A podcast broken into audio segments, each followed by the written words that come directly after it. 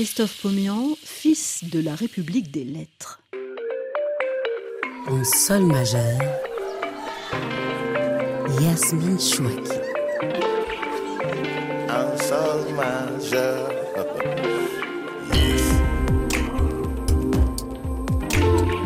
Je l'imagine passant d'un continent à l'autre, d'une guerre à l'autre, d'un trésor royal à l'autre, pour aboutir à cette somme en trois volumes intitulée Le musée, une histoire mondiale. Je l'imagine, depuis sa Varsovie natale, arpenter enfant les tranchées de l'histoire, puis prendre la tangente loin du rideau de fer et se retrouver en France pour y faire carrière au CNRS. Il incarne la discrétion et la puissance du chercheur, se promène comme à la maison dans les couloirs du temps avec une gourmandise assumée pour le XVIIe et le XVIIIe siècle. Et, pour préciser ce portrait avec des pinceaux forcément impressionnistes, je dirais que l'homme chemine à cheval entre la connaissance, car c'est un philosophe, et l'histoire des collections, car c'est un historien, avec comme mots-clés pour cette rencontre en sol majeur, Pierre Bayle, Sartre, Rubens et Jane Kelly. Bonjour Christophe Pomian. Euh, bonjour car euh, I'm Singing in the Rain version Jen Kelly fait partie de votre programme. Pourquoi? Parce que Chantons sous la pluie euh, m'a fait une très grande impression, j'ai énormément aimé. J'en connais les morceaux par cœur, mais il est préférable que je ne manifeste pas mes talents des chanteurs parce qu'ils sont plutôt épouvantables. Ça vous est arrivé de chanter Singing in the Rain, de faire les claquettes sur la moquette? Euh, non. À vrai dire, non, je n'ai jamais poussé jusqu'à là.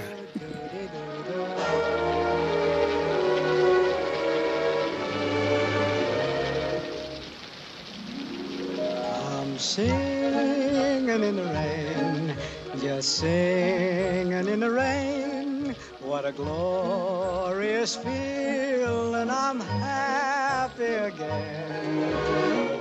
I'm laughing at clouds so dark up above. And the sun's in my heart, and I'm ready for love. Let the stormy clouds chase everyone from the place.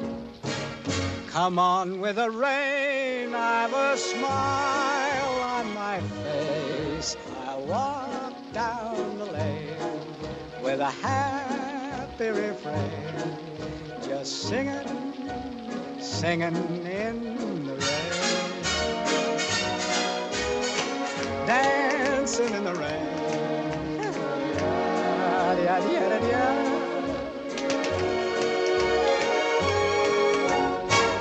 I'm happy again.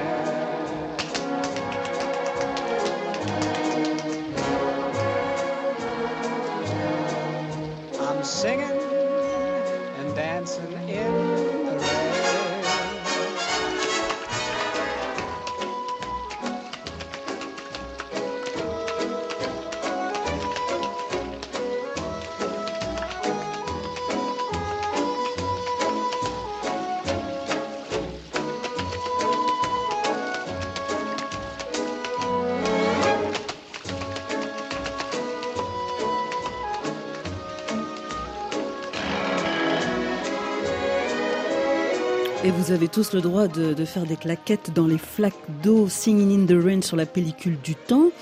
Nous sommes en 1952 et 13 ans plus tôt, en 1939, dans la tête de notre invité Christophe Pomian, une autre symphonie frappe son esprit.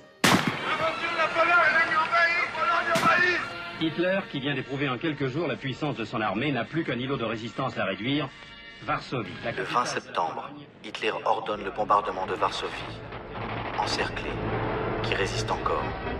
Varsovie est une ville morte. Qui reconnaîtrait quelque chose dans ces rues où le passant marche sur deux étages de gravats? Varsovie est une ville morte, anéantie. T comme théâtre de l'enfance. Et bienvenue dans notre abécédaire en sol majeur avec la voix de Shirti Sek. Que vous rappelle alors cette euh, terrible symphonie de 1939, Christophe Pomian euh, Les premiers jours de la guerre, que j'ai vécu à Varsovie assez brièvement. parce que mes parents ont décidé de quitter la ville et nous sommes partis le 5 septembre par le dernier train qui a réussi encore à quitter la ville à destination de l'Est. Voilà, vous avez 5 ans?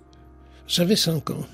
Et euh, le petit garçon que vous êtes, euh, évidemment, il enregistre à ce moment-là les sons de la guerre, mais il enregistre, je ne sais pas à quel moment, aussi visuellement, une scène forte pour vous, c'est l'arrestation de votre père.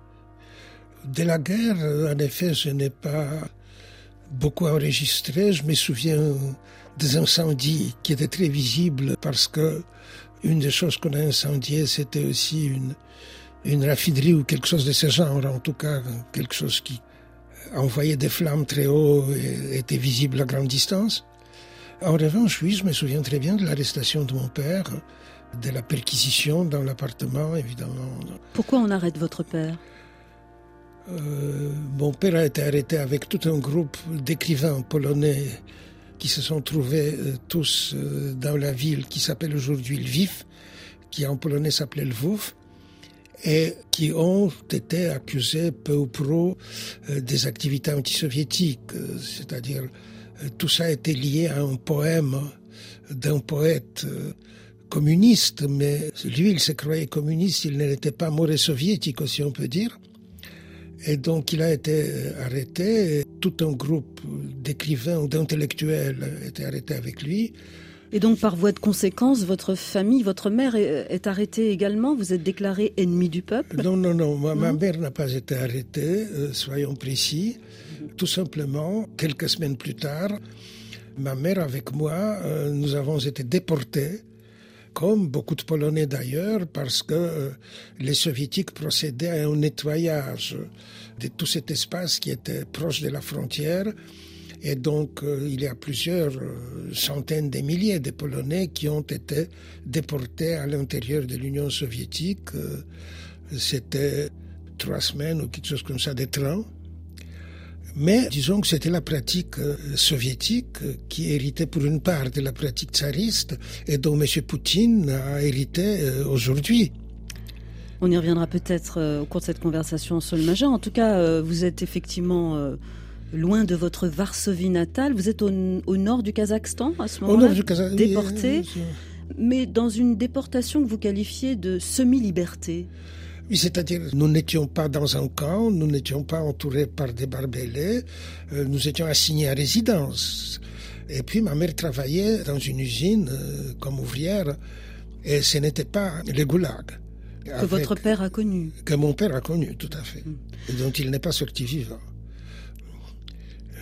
Alors après l'enfance euh, rapide, l'enfance polonaise, commence pour vous une enfance euh, soviétique. Vous allez, je crois, euh, choper beaucoup de maladies, Christophe Pomian. C'est une période aussi de grande malnutrition. Mais c'est une période aussi où peut-être parce que vous êtes obligé de rester, de garder le lit, vous vous plongez de façon puissante dans la littérature russe et française aussi. En française dans la traduction. Oui, bien sûr. Euh, c'était, le français, c'était un peu plus tard. Mais il y a un livre qui va traîner un peu dans vos affaires, euh, qui vous arrive grâce à un ami, je crois, Christophe Pomian. C'est euh, un livre intitulé Paris, histoire d'une ville. Vous vous souvenez de ce qu'il y avait comme photographie? Ah, ben, Je me souviens de plusieurs photographies. C'est un livre qui s'est imprimé dans ma mémoire.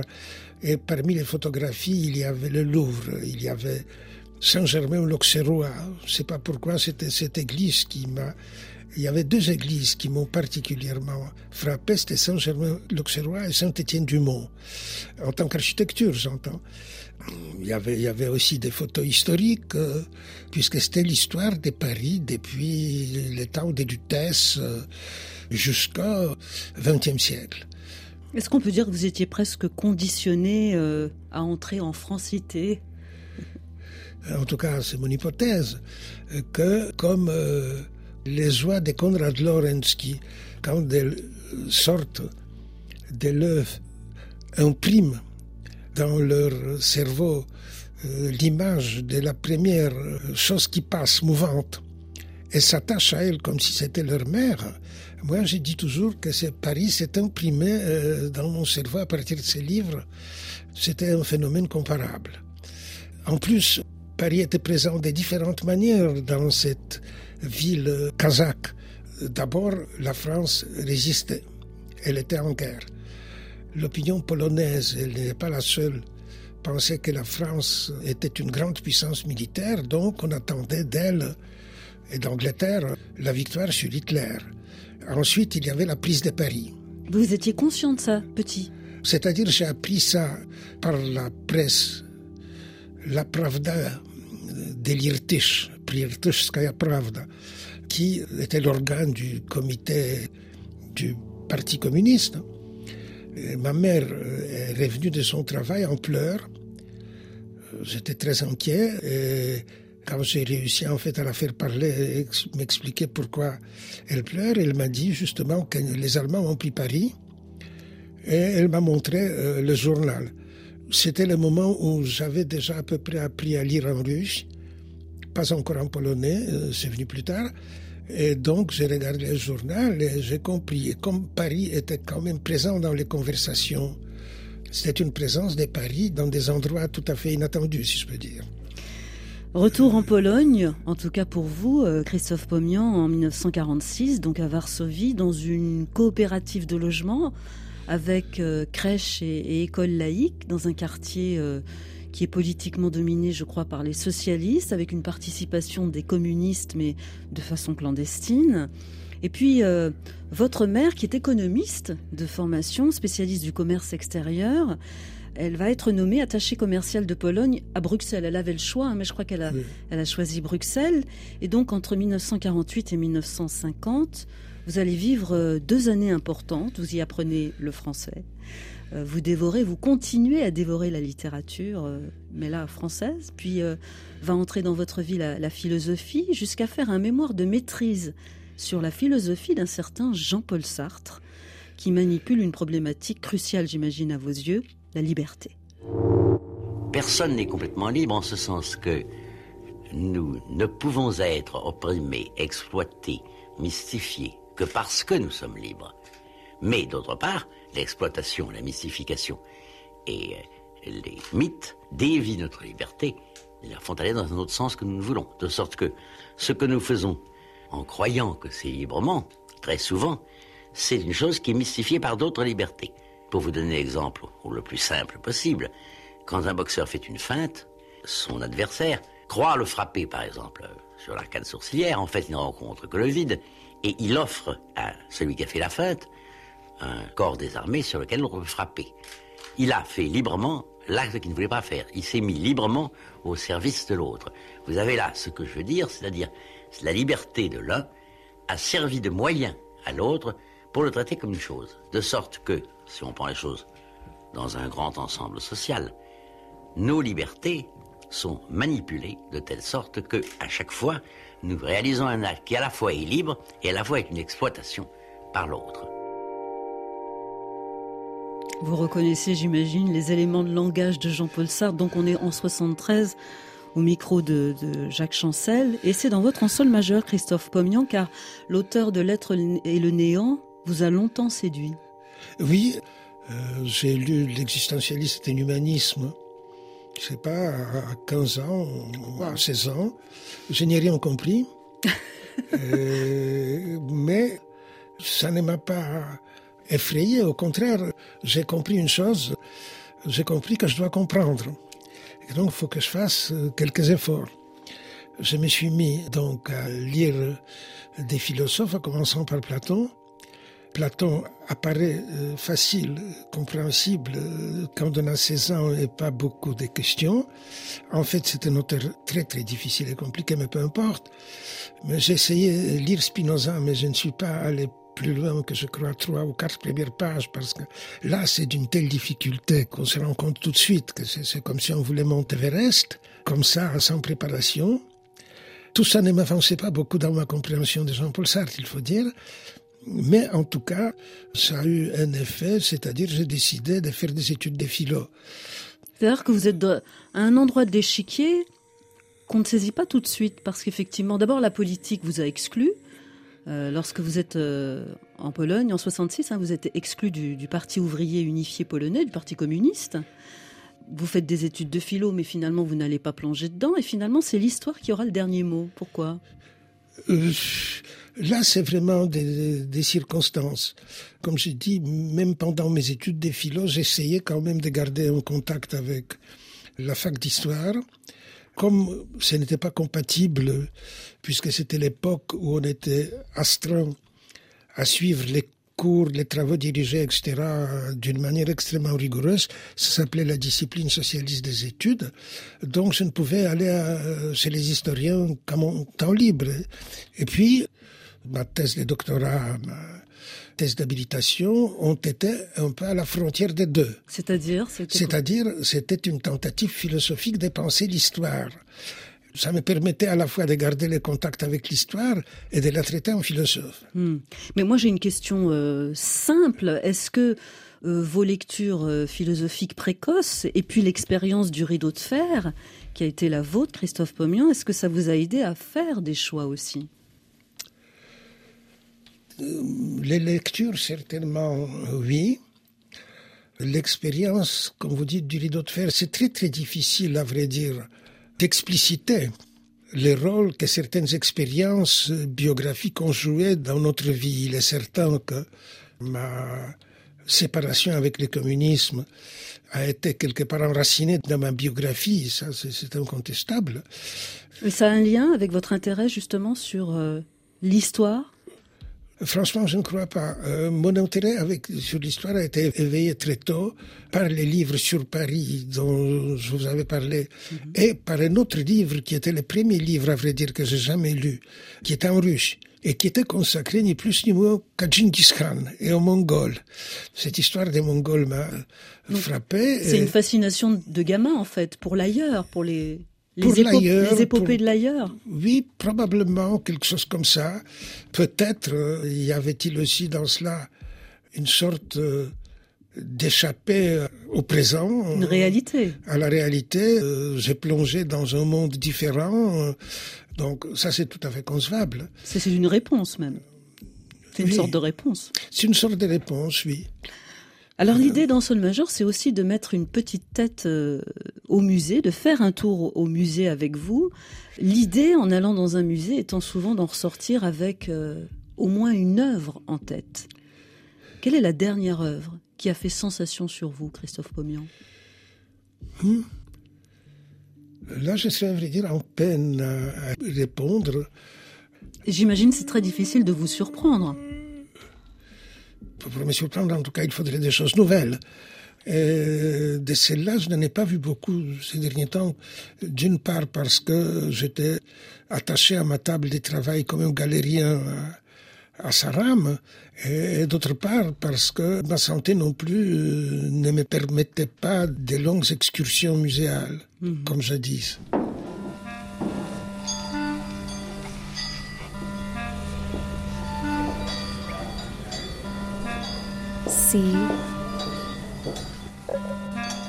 C'est comme cabinet de curiosité. Alors on va prendre la question autrement, Christophe Pomian. Votre toute première fois dans un musée, vous vous en souvenez forcément? Euh, Je m'en souviens, oui. Mais c'était le musée national de Varsovie, mais à vrai dire, je ne gardais en mémoire aucune œuvre particulière de cette visite. Là où j'étais vraiment ébloui par euh, l'art, c'est pendant ma visite première au musée euh, des beaux-arts de Bruxelles. Qu'est-ce qui vous a ébloui là-bas? Les Rubens. Je suis resté, si on peut dire, fan de ces peintres. De certains ont des tableaux religieux qui sont absolument étonnants. Euh, des tout, à vrai dire, des batailles. Mais ce sont peut-être surtout les portraits qui me restent en mémoire, notamment les, portraits de son épouse, d'une beauté extraordinaire. Alors il y a encore un cadeau possible en ce début d'année, c'est votre euh, trilogie absolument magnifique, intitulée Le Musée, une histoire mondiale. C'est en trois volumes. Du Trésor au musée volume 1, L'ancrage européen volume 2, À la conquête du monde 1850-1920 volume 3 et tout ça c'est chez Gallimard dans la collection Bibliothèque illustrée. J'ai la question euh, ritournelle qu'on pose aux chercheurs que vous êtes. En quoi le musée, à vos yeux, Christophe Pomian, est une idée moderne? Pour les profanes dont je suis, le musée, c'est souvent une chose poussiéreuse, même si j'y ai emmené régulièrement mes enfants. C'est un endroit qui renferme des choses du passé. C'est un lieu euh, renfermé sur lui-même. Non, c'est-à-dire d'abord, s'il est vrai que les musées enferment par définition les choses du passé, ils gardent ces choses pour l'avenir. Ils puisent dans le passé pour transmettre à l'avenir. Ce qui présuppose beaucoup de choses. Par exemple, ça présuppose que dans l'avenir, il y aura des hommes et que ces hommes, plus ou moins, partageront nos intérêts, nos goûts, nos préférences. Ensuite, euh, non, je ne crois pas que les musées soient fermés sur lui-même. C'est une institution, au contraire, qui réagit d'une manière, bon, avec une certaine inertie évidemment, mais qui réagit à, à, peu près tout ce qui se passe. Disons que, un peu par convention, nous datons sa naissance de la fin du XVe siècle. Les musées est inséparable euh, des phénomènes qu'on appelle l'humanisme ou la Renaissance, si l'on veut. Mais depuis, l'institution a énormément évolué. Elle a évolué en, plusieurs sens, euh, tout simplement parce que une institution qui au départ ne collectait que des antiquités romaines et ensuite y a ajouté des tableaux modernes au sens de l'époque et ensuite y a ajouté des productions naturelles, des squelettes d'animaux, des, fossiles, ce genre de choses. Cette institution est devenue, comme je dis, omnivore. Les musées s'est adapté à l'évolution de la civilisation. Il y a participé. Est-ce qu'on doit cette invention euh, du musée euh, à l'Italie, à l'Italie euh, de la fin du XVe siècle Oui, tout à fait. Pourquoi l'Italie? Pourquoi ça s'est passé en Italie? Pourquoi la Renaissance s'est-elle produite en Italie d'abord et s'est propagée ensuite ailleurs? Je pense que pour une raison bien simple, à vrai dire simplement la densité des monuments romains sur les sols italiens, la présence euh, qu'on ne pouvait pas s'en apercevoir d'une certaine manière, non seulement dans une ville comme Rome, mais un peu partout en Italie. La facilité aussi qu'avaient quand même les, euh, Italiens lettrés, il n'y en avait pas beaucoup, c'est l'époque où l'illettrisme est massif. Mais ces Italiens lettrés avaient aussi le sentiment que c'est leur passé. Et c'est un facteur extrêmement important dans cette histoire. Alors, on, conçoit facilement euh, la fonction culturelle, évidemment, du musée. C'est peut-être plus compliqué de concevoir sa dimension politique, mais euh, l'actualité va nous aider malheureusement à, le comprendre. J'imagine que votre oreille, Christophe Pomian, est collée plus ou moins à ce qui se passe aujourd'hui euh, en Ukraine. On le sait évidemment, le pays est, frappé par de terribles pertes humaines, mais il y a aussi le pillage des musées auxquels les Russes n'ont pas dérogé, notamment à Kherson. Mhm. Ce qu'on va écouter euh, provient d'un document de Human Rights Watch. Le 1er novembre, je suis venue sur mon lieu de travail. À l'intérieur du musée, j'ai vu une dizaine de personnes en tenue civile. Je ne connaissais pas ces individus. Ils ont dit qu'ils étaient des employés de musées russes envoyés par le gouvernement russe et qu'ils allaient emballer les œuvres de notre collection afin de les emmener dans d'autres institutions. Je ne comprends pas comment ils vont rendre compte de ces trésors, comment ils vont expliquer où ils les ont prétendument achetés, comment ils vont expliquer cela à leurs enfants? Franchement, je ne comprends pas cela. Alors Christophe Pomian, évidemment, le, pillage fait partie de l'histoire mondiale du musée que vous sortez aujourd'hui. Quel pillage vous déplorez, vous, dans ce coin du monde qu'est l'Ukraine? Mais il, il y en a hélas plusieurs.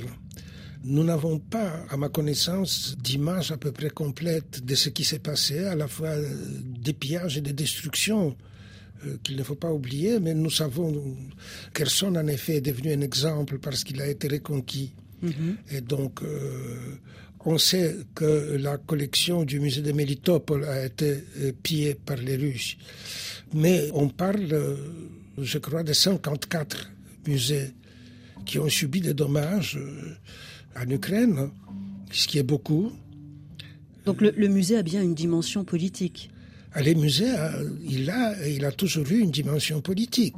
Dans les cas des puissances impériales et impérialistes, un moyen d'affirmer sa supériorité. Ce que les Russes veulent faire, ce qu'ils ont fait dans d'autres cas par le passé, c'est démontrer que ces œuvres qu'ils ont pillées dans les musées ukrainiens seront présentées comme des trophées, entre guillemets évidemment, c'est-à-dire des preuves de leur victoire et de leur supériorité. Alors, vous avez suivi évidemment le rapport Bénédicte Savoie-Felwin Sarr sur la restitution du patrimoine culturel africain suite aux, pillages coloniaux. Ça a été demandé par euh, Paris. C'est un engagement que Emmanuel Macron a pris en 2017. Cinq ans plus tard, la restitution euh, peine à se faire. Pourquoi cette restitution est si complexe à réaliser, Christophe Pomian est-ce que c'est des, questions juridiques? Est-ce que c'est euh, aussi des résistances du côté hexagonal? Non, je ne pense pas qu'il y ait des résistances du côté hexagonal. Mais d'abord, pour restituer un objet qui se trouve dans un musée français inscrit sur l'inventaire, il faut une loi de l'Assemblée nationale. Ces objets sont propriété de la nation mm. et il n'y a que la représentation nationale qui puisse prendre la décision concernant leur destin. Je ne suis pas tout à fait sûr que le président de la République en était pleinement conscient quand il s'imaginait en faisant son célèbre discours d'Ougadougou mhm. euh, que euh, les restitutions vont se faire vite. Elles ne peuvent pas se faire vite. Il y a ensuite un problème qui est celui de la conservation.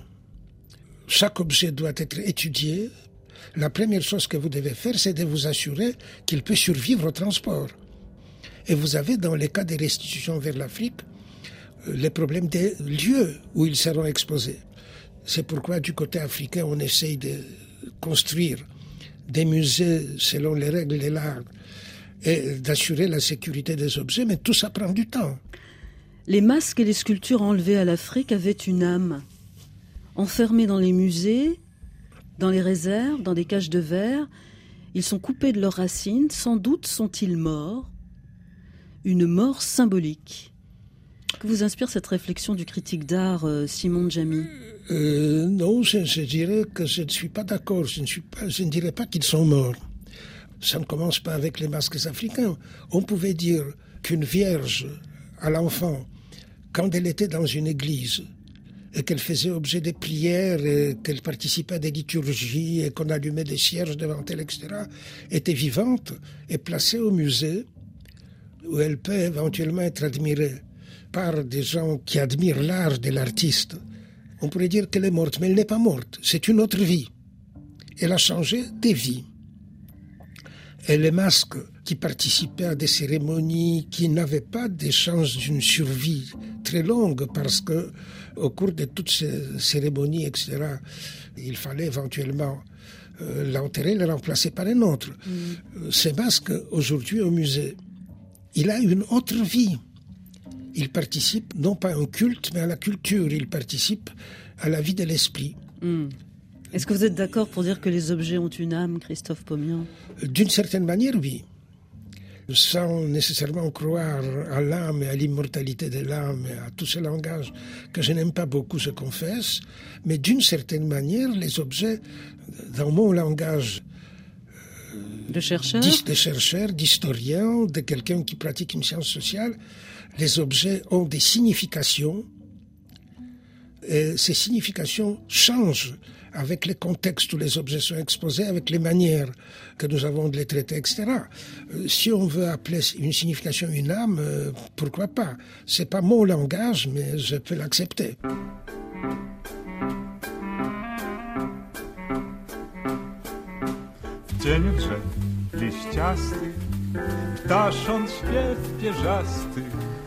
Dzisiaj jest y, 13 czapka. Czy to rdest? Nie, narcyz. A ten ptak? To leci? No, do szpak, do dzieci. No a rak? Skupiak. Ta natura jest niegłupia. Ach, piękny dzień, mój Boże. A żeńszenie? No to korzeń. Tak jak szan? Podobny. Patrz, ten pan zdjął spodnie, strumień w las i brodzi podnie. Oj, swobodnie, swobodnie nasz żyje lud. Jak dobrze jest wiosną, podumać nad prosną lub snuć myśli w kółko nad inną rzeczułką, nad jakąkolwiek rzeczułką. La la la la la la la la la la la la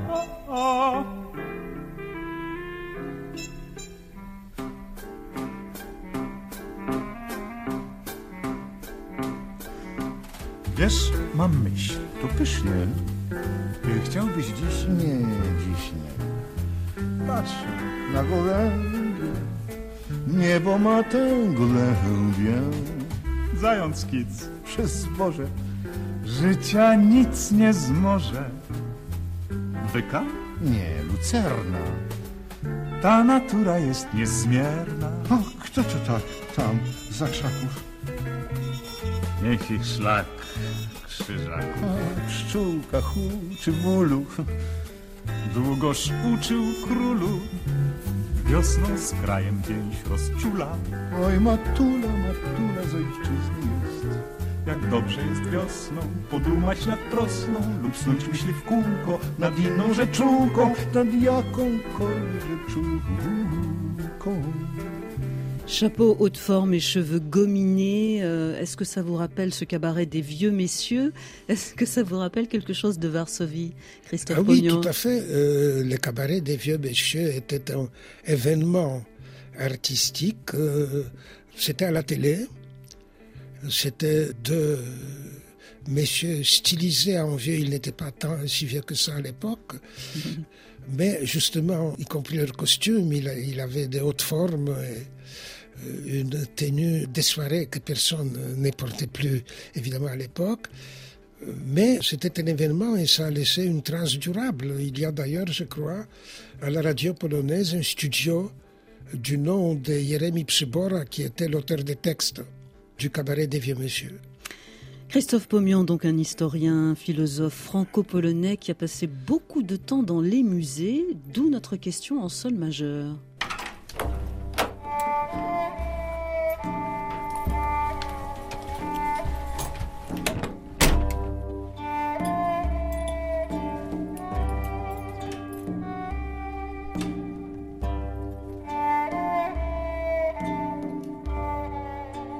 Est-ce que vous pouvez me décrire la manière dont vous avez Decorato votre maison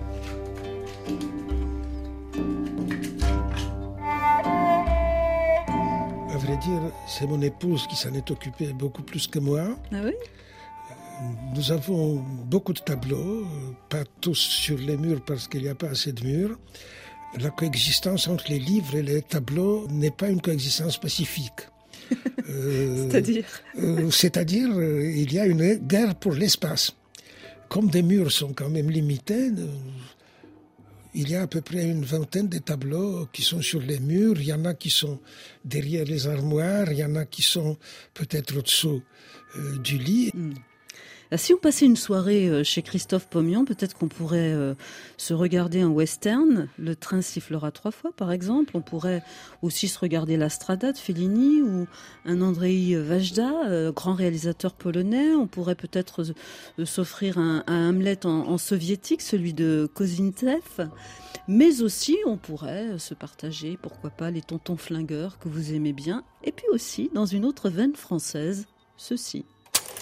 Ai-je l'air d'un excentrique, d'un dément ou d'un hors-la-loi? Certainement pas. Je suis officier de la Légion d'honneur. Je l'ai vu tout de suite, mon commandant. Je ne suis pas commandant, je professe au conservatoire et c'est à ce titre qu'on m'a décoré. Je n'en tire pas de vanité. Je vous dis ces choses de sucre.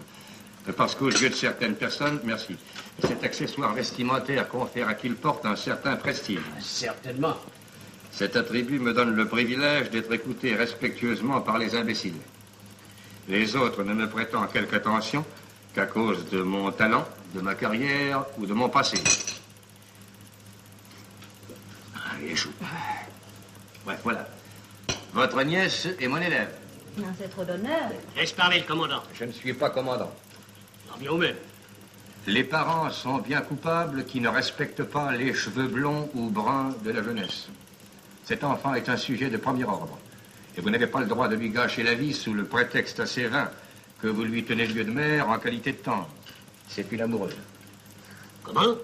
Je parle de son emploi. Amoureux, c'est pas un métier, ça. Je ne doute pas de sa vertu. C'est une Réjeanne, si vous préférez. Oui. Je parle du genre de rôle qu'elle interprétera. Si c'est une Réjeanne, alors certainement.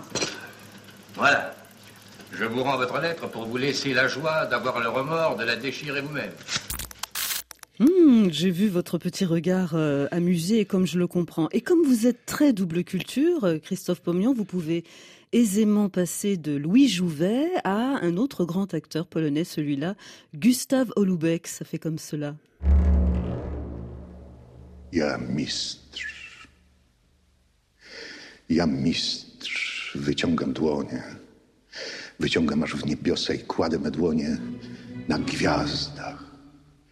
jak na szklanych harmoniki kręgach. To nagłym, to wolnym ruchem kręcę gwiazdy moim duchem. Milion tonów płynie, w tonów milionie każdy ton ja dobyłem. Wiem o każdym tonie. Zgadza mnie, dzielę i łączę, i w tęczy, i w akordy, i we strofy plączę. Rozlewa mnie we dźwiękach i w błyskawic wstęgach. Odjąłem ręce, wzniosłem nad świata krawędzie i kręgi harmoniki wstrzymały się w pędzie.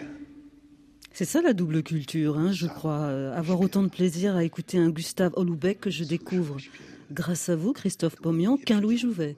Mais même si vous ne connaissez pas les Polonais, je suppose que vous appréciez l'admirable manière de donner les textes.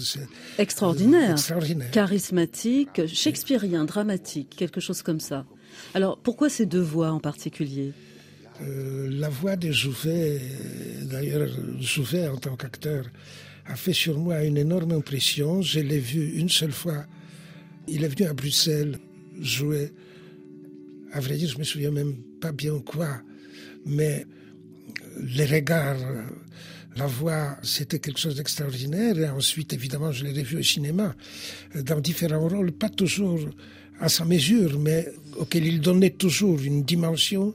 Une prestance. euh, une prestance tout à fait étonnante. Et Holubek, c'est quelque chose de cet ordre. Évidemment, c'est une autre voix. C'est aussi une autre génération d'acteurs, une autre manière de jouer. Mais c'est aussi un acteur qui surtout est entré dans la légende. Il joue le rôle central dans une pièce de Mickiewicz qui s'appelle Les Aïeux, qui fait euh, partie du répertoire romantique polonais. Euh, C'est une pièce de Mickiewicz euh, écrite dans les années 20-30 euh, du 19e siècle, mais qui est aussi une pièce à résonance patriotique dont les spectacles en 1968 a été confisqué, interdit, et Holubek était là. Bon, c'est plus qu'un acteur, c'était. Donc voilà. Hmm.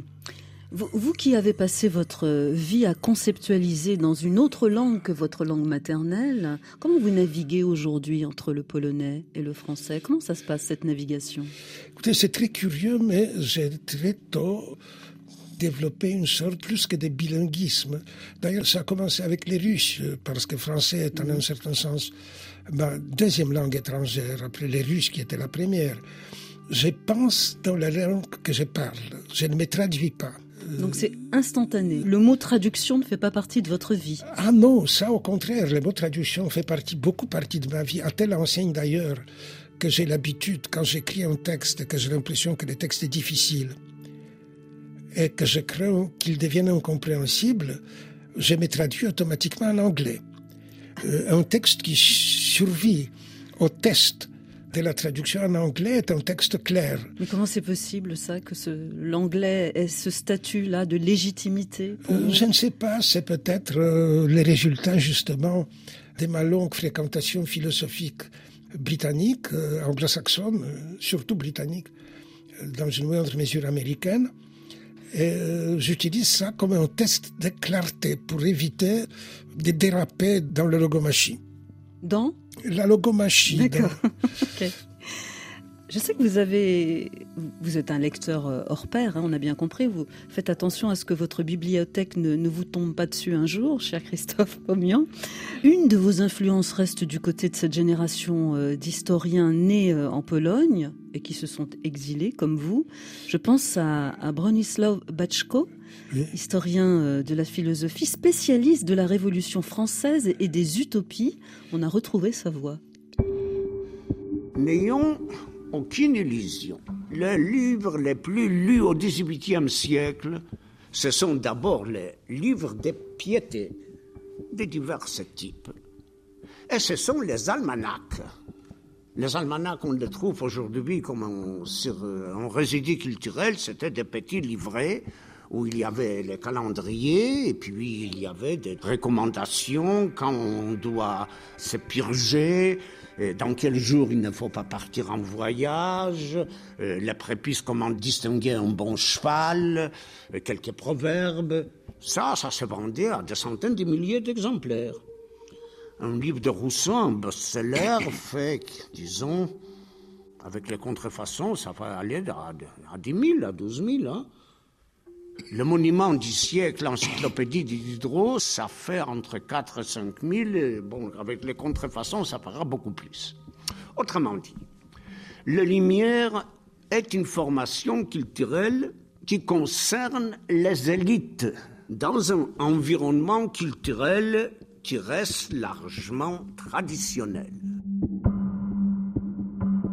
Il y a tout ce que vous aimez là, hein, la littérature du 18e et puis surtout la voix de Bronislaw Bachko qui a quitté la Pologne en 69, qui s'est installé euh, à la fin de sa vie euh, à Genève. Enfin, il y a vécu longtemps. En quoi il a éclairé votre chemin, Christophe Pomian Je l'ai entendu la première fois au tout début de mes études. Il faisait un cours sur l'introduction à l'histoire de la philosophie qui m'a un peu impressionné, mais ensuite je l'ai un peu perdu de vue. Et puis un jour, l'assistant qui avait des travaux dirigés avec nous, et en l'occurrence, ça portait sur les 18 Brumaires de Karl Marx et les textes similaires, c'est-à-dire Napoléon les Petits de Victor Hugo, un texte de Proudhon. Je devais faire un topo là-dessus. Et l'assistant m'a envoyé chez le professeur Bachko, qui m'a écouté, et puis qui m'a dit, écoutez, vous savez, ce n'est pas très marxiste ce que vous racontez là, c'est plutôt durkheimien. Mais c'est très bien d'être durkheimien, m'a-t-il dit. Alors, le très bien d'être durkheimien dans euh, l'université de Varsovie de, Je sais pas ce que ça veut dire, mais ça de bien. 1953. Euh, C'était une déclaration absolument étonnante et détonnante. Donc, je savais que c'est quelqu'un qui est hors norme, hors pair, et j'ai appris auprès de lui les métiers d'enseignant, vous avez eu un petit spécimen Hmm. de ce que ça pouvait être son cours. En polonais, il était encore beaucoup plus brillant, je pense.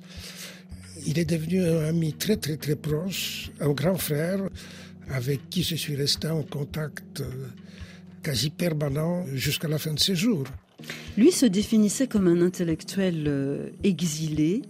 Euh, ça va m'inspirer un peu ma, ma dernière question en sol majeur pour vous, Christophe Pomian. Comment vous vivez finalement votre double appartenance? Est-ce que, euh, à l'image de la relation France-Pologne, cette appartenance est à la fois riche et ambiguë ou, ou pas forcément linéaire? À mes yeux, il n'y a rien qui soit ambigu. Je ne la vis absolument pas, comment dirais-je, sur les modes dramatiques. J'ai la ferme conviction que ma biographie s'inscrit un peu dans un modèle des biographies polonaises, plutôt du 19e que du 20e siècle d'ailleurs, avec la déportation en Russie, les repassages par la Pologne, les départs vers Paris, parce que me croyais depuis les années 60, depuis le temps où j'ai approfondi suffisamment ma connaissance de la culture du 16e, 17e siècle, notamment à travers euh, Pierre Bell que vous avez cité ici, et son œuvre euh, qui devait faire l'objet de ma thèse de doctorat.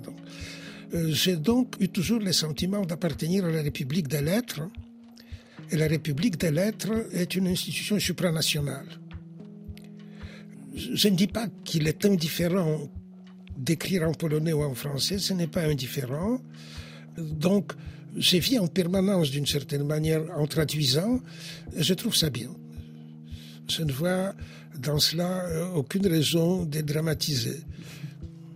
En tout cas, c'est impossible de faire le tour en sol majeur, évidemment, de, de Christophe Pomian. Vous qui aimez les œuvres d'art, je crois savoir, et ça m'amuse, que vous aimez aussi Janis Joplin.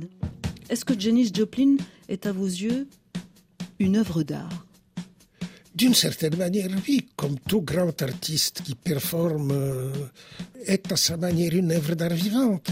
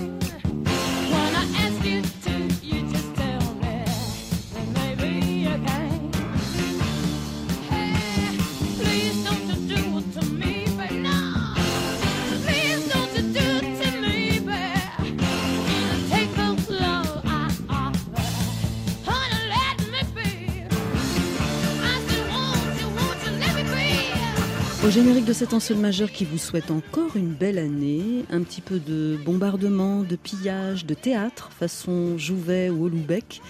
Émission euh, à retrouver en podcast sur notre site rfi.fr. Caroline Filiette, Laura Pinto, Yasmine Chouaki, on se réjouit de remettre le couvert demain autour de Leili Anvar. À demain.